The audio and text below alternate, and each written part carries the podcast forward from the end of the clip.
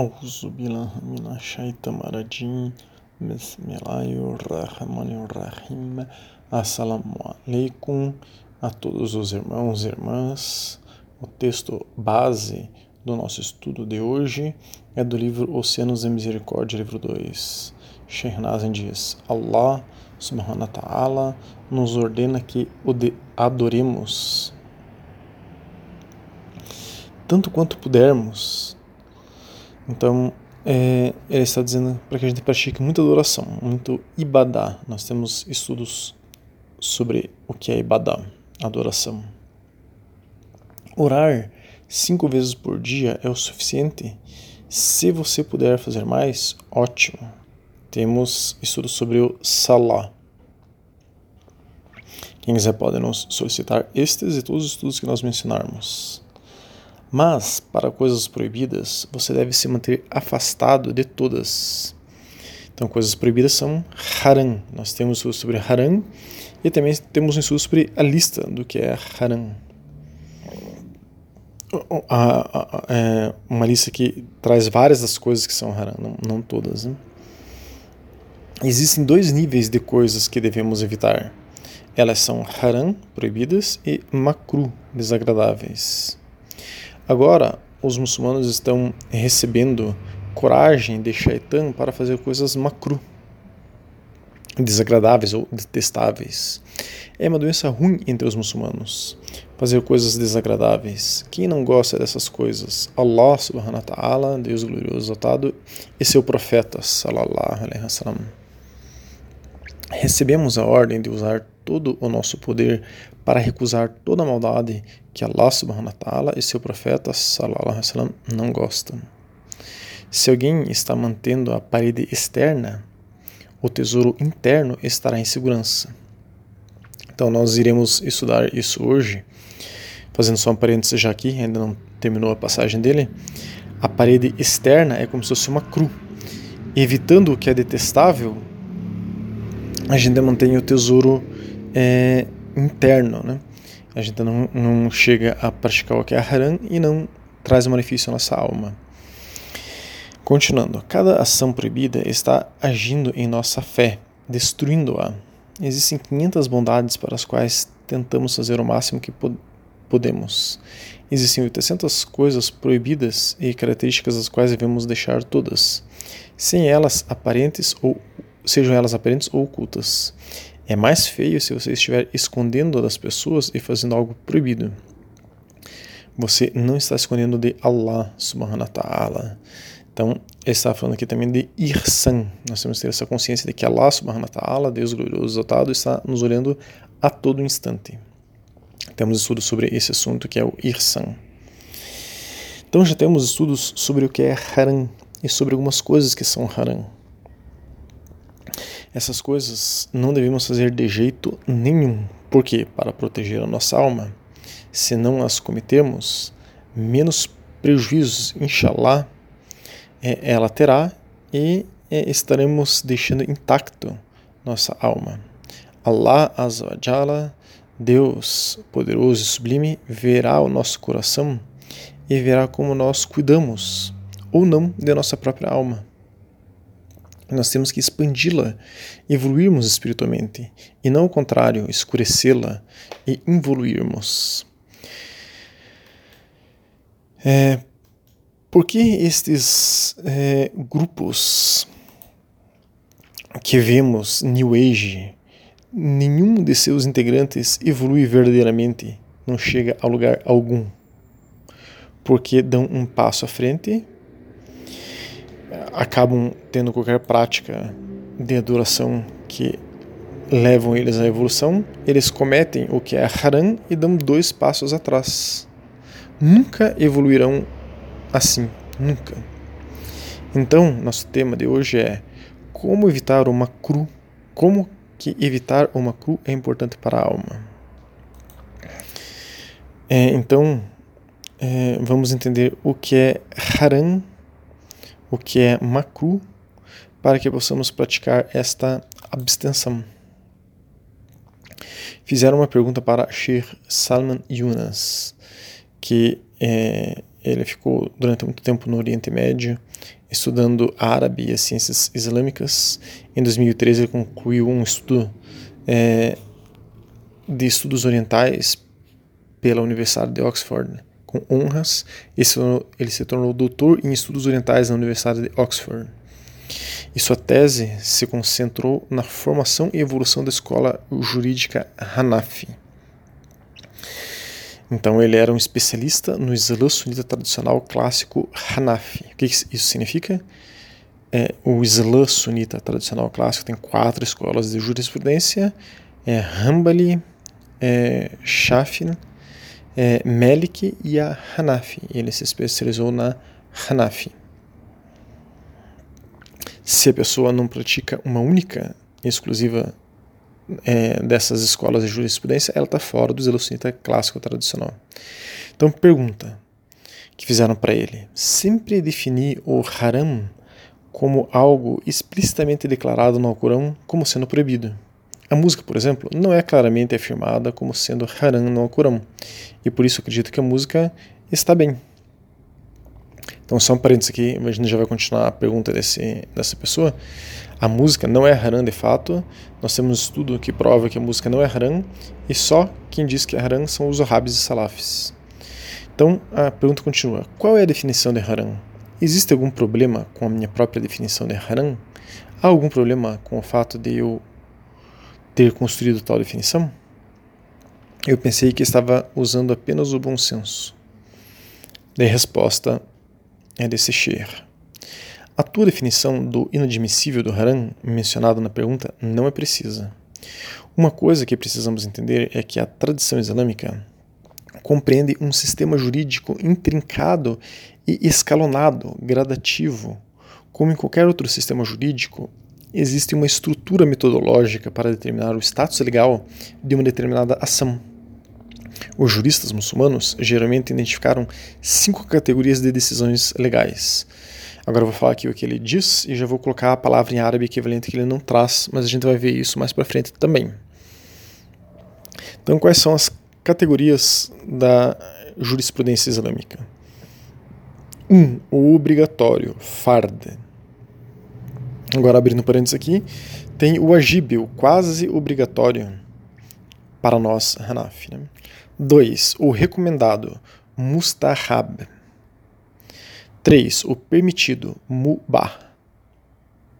4. O não apreciado, makru. E 5. O não permitido, haram. Toda ação de um indivíduo moralmente responsável se enquadra em uma dessas categorias acima e há princípios metodológicos e considerações específicas que ajudam um estudioso a determinar qual decisão se aplica a um, uma ação específica. Sobre o não permitido, haram, é inadmissível o, perdão, o inadmissível, o haram, é definido como uma ação que se procura firmemente abster-se, de cujo perpetrador se tem direito à censura e punição. A prova do inadmissível pode ser decisiva, ou seja, não há dúvida no texto transmitido que transmite tal proibição, nem no significado que ela transmite ou qualquer probabilística. Então, em outras palavras aqui, o haram é aquilo que não existe probabilidade que não seja haram. O haram tem que ser 100% é, certo que seja haram. Então aqui nós vemos já um grande problema do arabismo e do salafismo, que é, eles não aceitam diferenças de opiniões em algo que é haram. Se algo que é dito como haram tem diferenças de opiniões, então ele já não é mais haram, segundo a madhab, as escolas de jurisprudência. Então, quase tudo que o arabismo e o salafismo ensinam que é haram está errado. Então, tem que ter muito cuidado ao se estudar o Islã, se não, se, é, se não está estudando a partir do arabismo e salafismo para não aprender o Islã errado. Continuando, esse Sheikh diz: quando existe uma dúvida sobre se uma coisa é haram ou não, estudiosos da Hanaf, né, da escola de jurisprudência Hanaf, em particular, chamam o ato de detestável, proibitivamente, que seria makru tahrimi, ou também makru tahrima, ou makru tahriman. Então, continuando, que é diferente do inadmissível, do haram, do proibido, embora ambos acarretem pecado e direito à punição quando cometidos. A prova para estabelecer a proibição haram ou a antipatia proibitiva, o makru, de um determinado ato, é, retorna a ser explicitamente proibido, o algo que transmite o significado de proibição. Assim, por exemplo, a declaração de Allah, ó oh, crentes, vinhos e flechas, ídolos e flechas de mergulho são uma abominação algumas das obras de Shaitan, portanto evitem-no. Alcorão 590. É uma proibição explícita do supracitado, através da frase, portanto evitem-no, o que implica em uma natureza inadmissível, haram. Outro exemplo é a declaração de Allah. Proibido a você é a carniça, o sangue e carne de porco. Alcorão 5, Ayah 4. Onde há, proibi onde há proibição veiculada através do uso da palavra proibido. Isso também implica na natureza inadmissível haram do acima mencionado. Agora, prestem atenção. Sobre as fontes de direito, quer dizer, o que, que as escolas de jurisprudência, madhab defir, é, que são estruturadas milenarmente, né, há, milhares, há mais mil anos seguem essa é, metodologia, e não o amadorismo recente aí, e bidar a inovação dos árabes e salafis quanto ao direito islâmico. Né? Então, olha o que ele diz. Aqui é importante observar as fontes das decisões legais para entender que essas fontes, embora firmemente baseadas no Corão, se estendem além dele. As fontes primárias identificadas pelos juristas muçulmanos são das quatro escolas são. Então, para, ele quer dizer, né, para definir que uma coisa seja haram, primeiro, tem que ver o Alcorão, segundo, a Suna do Profeta, terceiro, o consenso da comunidade islâmica, Ijma, e quarto, analogia legal. A proibição explícita ou declaração que transmite seu significado são encontradas tanto no Alcorão quanto nas declarações do profeta Muhammad, e não apenas no primeiro. Então, ele está dizendo aqui, não é porque no Alcorão diz que é proibido, que necessariamente é proibido. Tem que ver o que o profeta Muhammad explicou, o que a comunidade acadêmica, nesse mais de mil anos de estudo sobre uh, o, o, direito jurídico, diz que é tal coisa. Então, continuando, como tal, diferente do que os árabes e salafis fazem, os árabes e salafis desprezam essa metodologia que está sendo apresentada aqui. Como tal, uma ação considerada inadmissível haram pode ser estabelecida por outros meios que não o Corão, como a suna do profeta, pois ambos são fontes acordadas a partir das quais as decisões legais podem ser derivadas. Limitá-lo, quer dizer, limitar o que é haram, a um é contrário ao modelo jurídico milenar adotado pelos estudiosos muçulmanos e, mais ainda, ao próprio Alcorão, que nos ordena a obedecer e seguir o profeta, como no versículo: Obedecei a Allah e ao mensageiro. Sura 3, Ayah 132.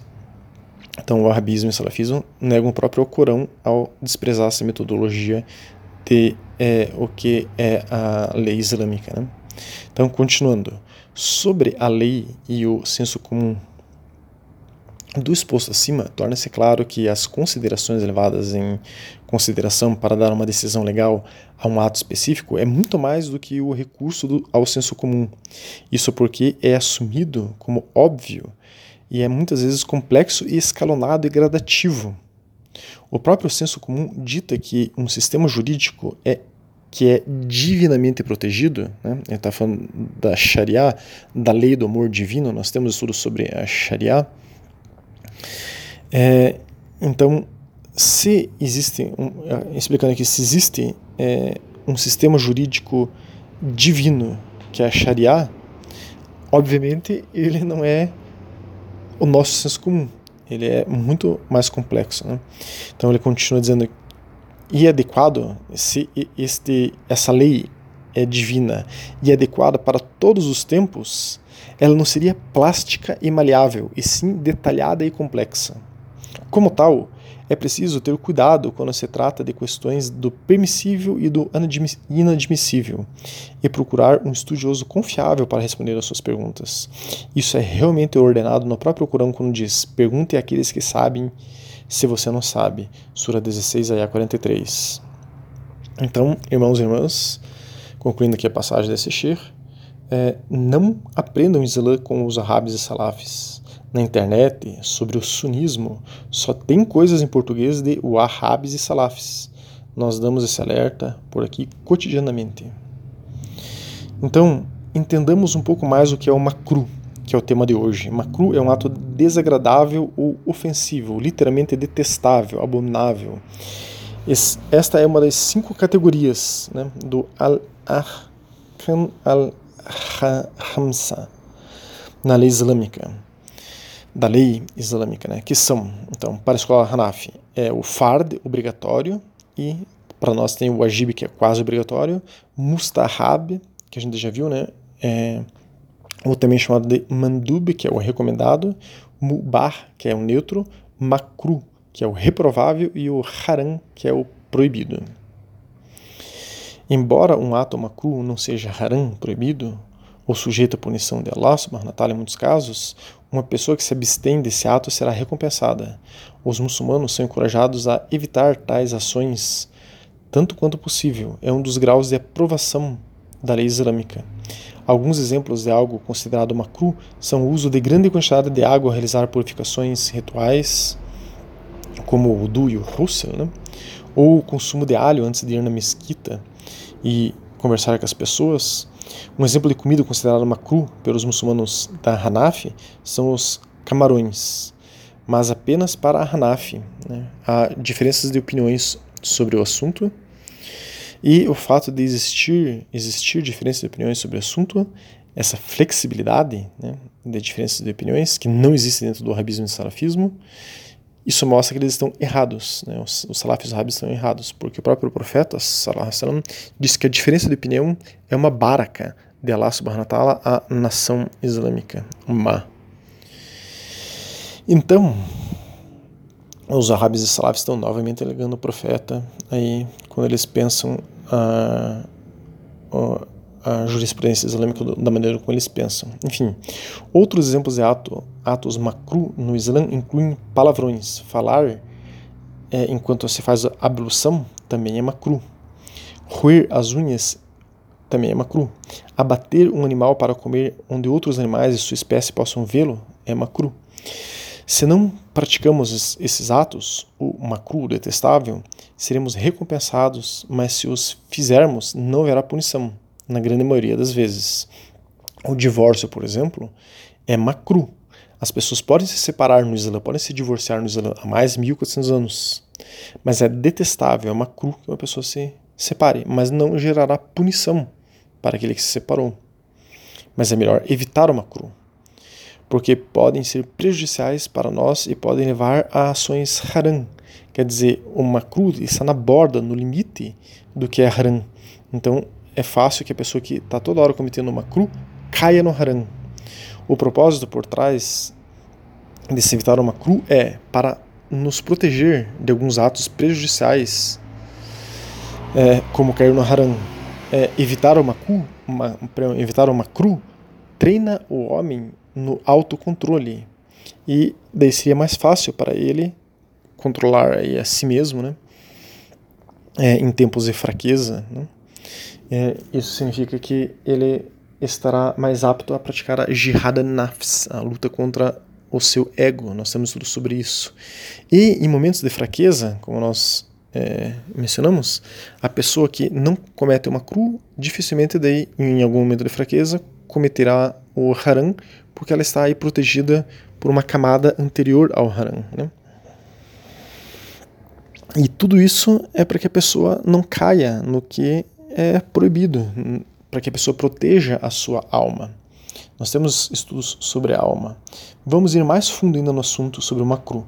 Perguntaram ao Mufti Muhammad ibn Adan, que é um estudioso islâmico sunita, Hanafi, Mufti, doutor em Islã, pesquisador, enfim, perguntaram para ele qual é a definição de makru? A resposta: makru ou karaha significa linguisticamente não gostar ou detestar. Tecnicamente refere-se a um ato que não é apreciado na Sharia, na lei islâmica. Existem dois tipos de makru: makru tanzihan e makru tahriman. O makru tanzihan é, ou karaha tanzihia refere-se a um ato detestado na Sharia, sem promessa de punição para quem a pratica. Está mais próximo do lícito, do, do mubah, do que mais próximo do ilegal, do haram. Então ele é mais próximo do que é permitido do que, é, do que o que é proibido. Né? Exemplo, o desperdiçar água durante a ablução, não tomar banho nas sextas-feiras, no, no Salato Juma, né, para ir para o Salato Juma, não recitação do Tasmia no início da ablução, nós temos estudos sobre a ablução, não usar o miswak durante a ablução, aquele então que se abstém de praticar algo que é macru, é, é, será recompensado, e aquele que o pratica não será punido. No entanto, fazer o makru tanzihan, um hábito, é considerado ofensivo. Sobre o makru tahrima, o makru tahriman, por exemplo, o karaha tarhimia, é uma ordem de abstinência que foi estabelecida por prova especulativa dalil zani. Está mais próximo do ilegal, do haram, e também pode ser definido como estando em oposição diametral a um wajib. Lembrando que o wajib na escola Hanafi, que esse mufti aqui é Hanafi, né? O wajib é o quase obrigatório. Então, ele é diametralmente oposto ao quase obrigatório, quer dizer, ele é quase proibido. Exemplos desse tipo de makru. Atrasar a oração do Asra até que o sol mude de cor, quer dizer, quando está quase chegando o Maghreb. Fazer o Salah muito rapidamente, sem aguardar um tempo devido entre cada posição. Isso é fazer o Salah correndo para terminar, para cumprir tabela o Salah. Fazer jejum um dia de Eid al-Fitr. O uso de utensílios de ouro para homens. A compra e venda o comércio quando se está fazendo o azan para o salat juma, é o chamado da oração para a oração da sexta, né? Então esses são é, exemplos de coisas que são quase é, proibidas, né? Que são este é, makru decisão. Deixar de se abster de tais atos é um pecado e pode trazer punição na vida futura, embora a punição seja em um grau menor do que aquele que comete um haram, e a abstinência irá merecer uma recompensa. Aquele que rejeita que seja ilegal um ato que é dito como makru tahrima, ou tahriman, é, não sairá do rebanho do Islã. A pessoa não está fora do Islã se ela acha que isso não seja é, proibido. Né? ao contrário do que é haram. Então, se a pessoa sabe que, por exemplo, comer carne de porco é haram, todas as escolas consideram isso, e a pessoa acha que isso não é haram, isso pode tirá-la do Islã. Né? Então, terminando as palavras desse mufti, na escola Hanafi, quando a palavra makru ou karaha é mencionada irrestritamente, sem dizer o que se refere quais as duas categorias de makru, geralmente se refere ao makru tahriman, o que é quase haram. Né? O texto acima foi baseado principalmente no trabalho do grande Sheikh Abdel Fattah Abu Huda, que ela tem misericórdia dele, tirado de sua introdução ao tratado Hanafi Fat Badal Inaya Shahr Kitab al-Mukaya. Então, irmãos e irmãs, encerramos esse estudo de hoje, que é importante. Passou um pouquinho aqui do tempo que costuma ter os, as nossas audioaulas, essas regras são para proteção da nossa alma. Há várias camadas de proteção da nossa alma, para que não causemos danos a ela e possamos, de fato, evoluir, nós temos que seguir essas é, regras. Quem não causa dano já está propício a evoluir será possível evoluir. Aquele que causa dano à sua alma pode ficar fazendo mil práticas de adoração de Zikr, lembrança de Allah, temos vários estudos sobre Zikr, ou o que for, que não irá evoluir. Eis o porque algumas pessoas dizem: Puxa, entrei para o Islã e para o Sufismo e não vi muita diferença. Não sinto muita evolução. Se a pessoa continuar fazendo várias coisas haram ou makru, ela não evoluirá em nenhum caminho. nem no sufismo, nem no Islã, nem em nenhum outro caminho, nem nesses caminhos New Age. Essas regras são para toda a humanidade, mas cada um será julgado de acordo com a sua compreensão dessas regras. Que Allah subhanahu wa nos mantenha num caminho reto e direto a Ele. Assalamu alaikum wa rahmatullahi wa barakatuh.